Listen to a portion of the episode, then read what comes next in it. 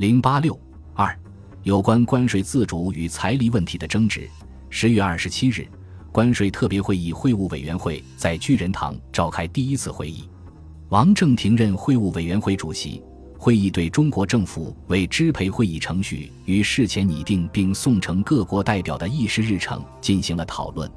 由于中国代表据理力争。加之自会议决定召开以来，国内民众要求关税自主呼声高涨。十月二十六日会议开幕当天，北京各大中学校即举行大规模的要求关税自主的示威游行，给各国代表造成一定压力。各国代表被迫同意将甲关税自主问题，连同乙过渡期间之临时办法以及丙与关税会议相关事项一道，列为会议应行讨论之问题。并组织关税自主过渡办法有关事件三个委员会，分别处理相关事宜，另成立起草委员会，负责起草会议文件。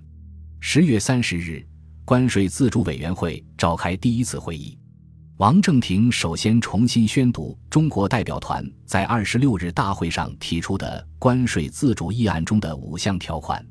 他特别声明，中国政府欲通过会议。修改华盛顿会议锁定国际条约具体内容的立场，强调中国在华会故与各国订有条约。中国虽无蔑视条约义务之意，然现今情势变迁，前订条约大有不得不请修改之势。他指出，华府条约之精神值得赞赏，但华府条约的条件却难以被中国接受。盖华会之精神与其条约上之文字或条款迥乎不同。希望各国尊重中国国情民意，促成中国关税自主。对于中国关税自主的要求，各国态度不尽相同。日本代表日志毅认为，中国可以自行创制适用于一般之国定税率，但国定税率的制定不得妨碍中国与各国之通商关系。外国对于中国的财政及司法上的片面束缚，虽然应当解除。但外国强加给中国的这些东西只是结果，而不是原因。原因是中国本国之缺点。如果不先除去其原因，纵如何欲纠正其结果，终属徒劳。基于这一认识，日志毅主张中国效法日本1894年与各国改定条约至签约五年后方发生效力的做法，推迟实施关税自主的时间。主张废除旧约和实施国定税率均需通过一定之程序，反对列国及时并无条件的放弃现有条约上之权利，不主张中国立即实施关税自主。美国代表司朱恩表示，关税自主是主权国家的权利，当实施关税自主与其本国人民之权利及其有约外国人民之权利具无抵触时，中国自得享有关税自主。美国政府愿意促使这一时机的早日到来，但在时机成熟之前，美国只能按照华盛顿条约的规定行事。斯柱恩特别强调关税自主与彩礼增税的连带关系，表示中国如不将关税自主何时及如何实行与离金是否裁撤及如何影响有约各国明白见识，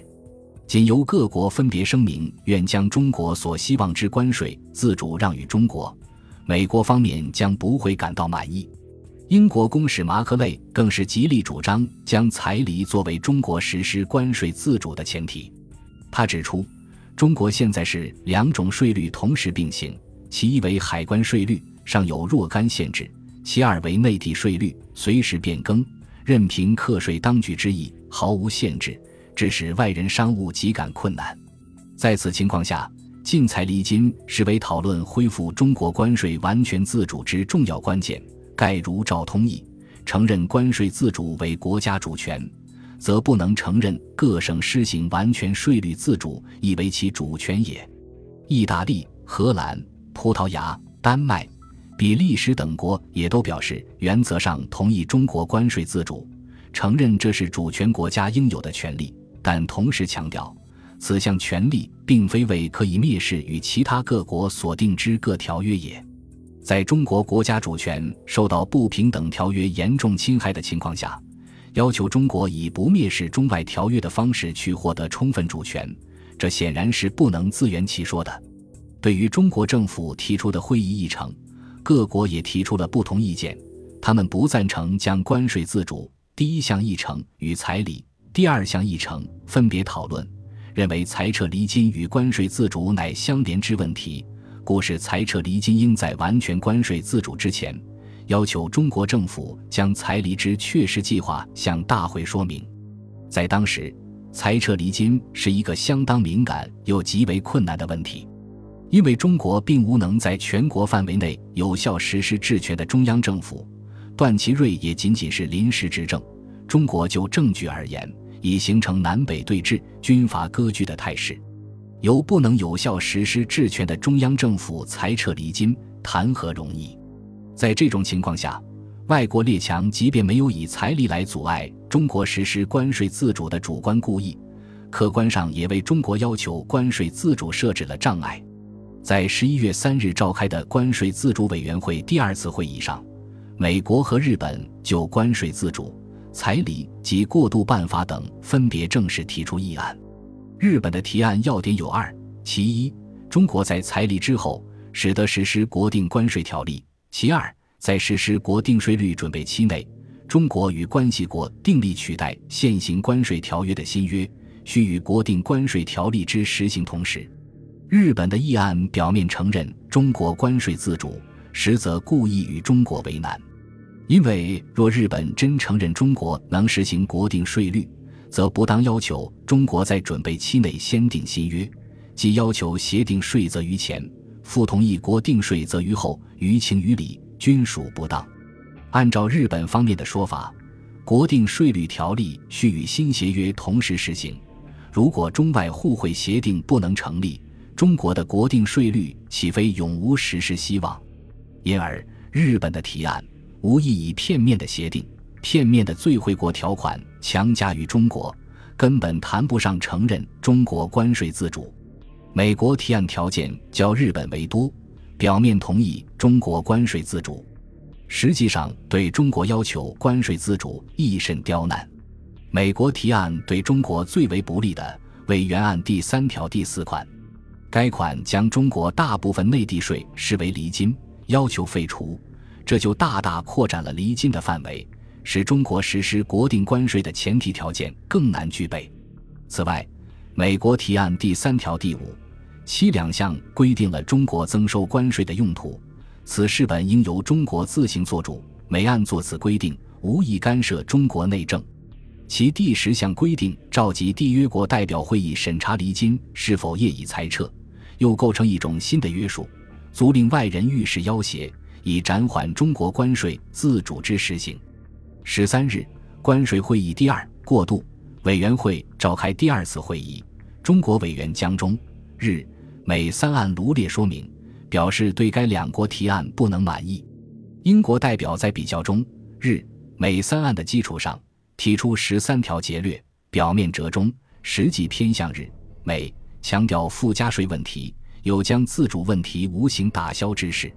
针对这一情况，中国代表王正廷在次日会上提出三点声明：第一，关税自主应明白规定于条约内；第二，财离系中国改革内政的主动表示，并非关税自主的交换条件；第三，中国参与会议意在收回关税自主权，财离纯属中国内政，将二者相提并论，中国爱难承认。与此同时。中国代表提出实行关税自主之前过渡时期应行筹备事宜具体方案，以证明中国政府能够在两年内完成裁撤离金的工作。在中央与地方利益不能协调一致的情况下，要使财力工作顺利展开，一个急需解决的问题是向地方政府提供抵补金。为此，中国代表王正廷提出如下设想。离金即为各省进款大宗，为财离计，自不能不筹一宗款项，以抵补各省因财礼所受之损失。故中国政府一方面欲详查征收离金各局卡之数目，而他方面预筹一宗款项，以抵补各省一年间之损失，而实行彩礼亦在此年内举行。数若干礼卡一经裁撤之后，所有各省在离金项下之收入，得由此筹备款项内抵补。过此时期以后，应由关税项下拨出一部分，以抵补逐年离金之收入。基于这一设想，中国代表表示，中国准备在一九二八年二月底之前分两期完成彩礼。对于各省在彩礼后财政上遭受的损失，在第一时期由增收关税附加税项下划出一部分作为抵补；在第二时期，即已经实现关税自主之后，直接由关税项下拨付。对于中国的立场，英国代表皮勒极力表示反对。皮越强调，由于宪法惯例之拘束，与会各国代表并无宣布废除中国所受条约束缚的权利。所有有关中国享受关税自主权的要求，均需各国代表团向各该国政府建议订立条约方可成立。在新订条约中，需写明中国国定关税税率条例应于裁撤离金时实行，坚持以彩礼为中国享受关税自主权利的先决条件。美代表马穆瑞附和英国代表的主张，表示如果会议接受中国方面提出的议案。不但超越了美国代表团作为议约人的权利，即美国行政元首亦无权办此，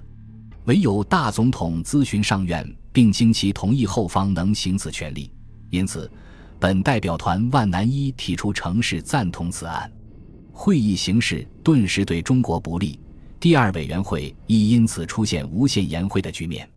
在这种情况下，荷兰代表欧登科出面调停，建议会议于中。应两岸以外另拟条文，其首句当能尽如中国之意，而一方面至少可去除某某代表团因宪法上理由所表示之困难。与此同时，王正廷以主席身份提出组织小委员会，视为融合各种意见，再行提交本委员会的建议，得到丹麦代表高福曼及其他国家代表的赞同，于是决定在第二委员会中设立小委员会，抛弃个案。另行起草具体方案，当即指派王正廷、欧登科、斯主恩、马克类、日志毅等五人为小委员会委员。两天后，小委员会开会草拟关税自主条文。英国仍坚持诸案并列，以无形取消中国关税自主要求的态度。中国代表据理力争，最后采纳美国代表的折中提议，仍以中国所提原案加上日本代表团的方案。提交第二委员会讨论。十一月十九日，关税会议召开第一、第二委员会联合会，在比法、意、西等国声明赞同，但需报经本国政府批准的前提下，一致通过中国关税自主并裁离的议案。参与本会议各国代表一决通过下列所拟关于关税自主条款，以便连同以后协定之其他各项事件，加入本会议将来所缔条约以内。除中国外，各缔约国资承认中国有享受关税自主之权利，应允解除各该国与中国间现行条约内之关税束缚，并允许中国国定关税定律条例于一九二九年一月一日发生效力。中华民国政府声明裁撤离金应与中国国定关税定律条例同时施行，并声明于民国十八年一月一日及一九二九年一月一日实行彩礼。此项议案基本接受了中国方面的主张，它的通过是中国朝野一致力争的结果。颜惠庆在其自传中指出，协定关税严重伤害中国主权。中国虽曾在巴黎和会与华盛顿会议上先后提出交涉，但列强不加理会。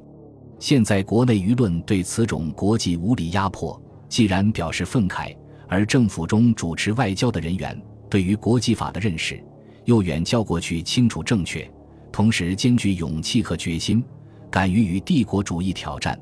指责其昔日束缚中国的阴谋违背正义，必须改变态度。故此次我国代表在关税会议中的战略，不似过去华盛顿会议时，仅凭过去的条约加以修正，而系挑去往日的反理，积极的主张收回关税自主权。无论如何。我国关税自主在原则上，基于此次会议中得着列强的共同承认，虽实行之日期未经确定，但不难依法推动，以求能于短期内实现。一百年来，我国财政和经济上在关税方面所遭受列强不公平的桎梏，现在总算得到解除。关税自主议案的通过，西关税特别会议最重要的成果，具有重要的价值和意义。它为后来南京国民政府最终取消协定关税的条约规定提供了国际协约的依据。本集播放完毕，感谢您的收听，喜欢请订阅加关注，主页有更多精彩内容。